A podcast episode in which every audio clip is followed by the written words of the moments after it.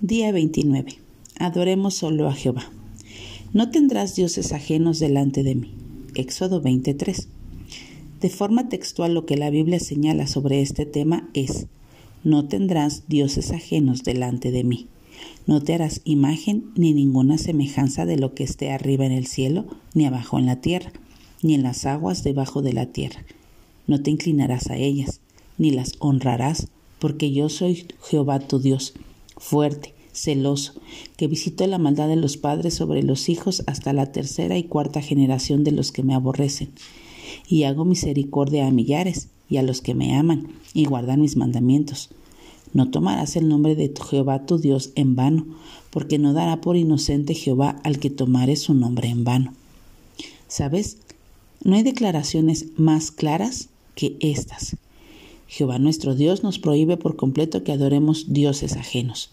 Nos exhorta a que jamás usemos su nombre en vano porque de hacerlo no nos dará por inocentes. Jehová nos ampara de todo lo malo, está junto a nosotros siempre. Por lo tanto, no tenemos necesidad de andar visitando lugares donde se adoran imágenes o donde se adivina el futuro.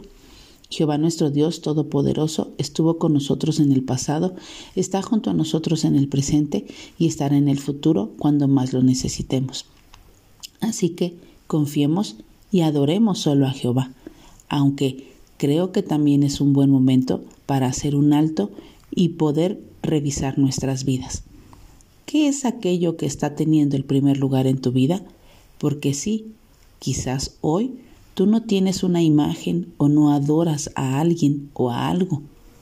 Sin embargo, aquello que está tomando el primer lugar en tu vida es en lo que más tiempo ocupas. Quizás es un tiempo de ocio, quizás es el mismo trabajo, quizás es son situaciones que Dios ha querido trabajar en ti y que quizás como son tan fuertes y se han vuelto en un ídolo, pero como cristianos no nos gusta pensar en esa palabra. Sin embargo, es tiempo de analizarnos y ver qué es aquello que está tomando el primer lugar y entonces poder entender no tendrás dioses ajenos delante de mí.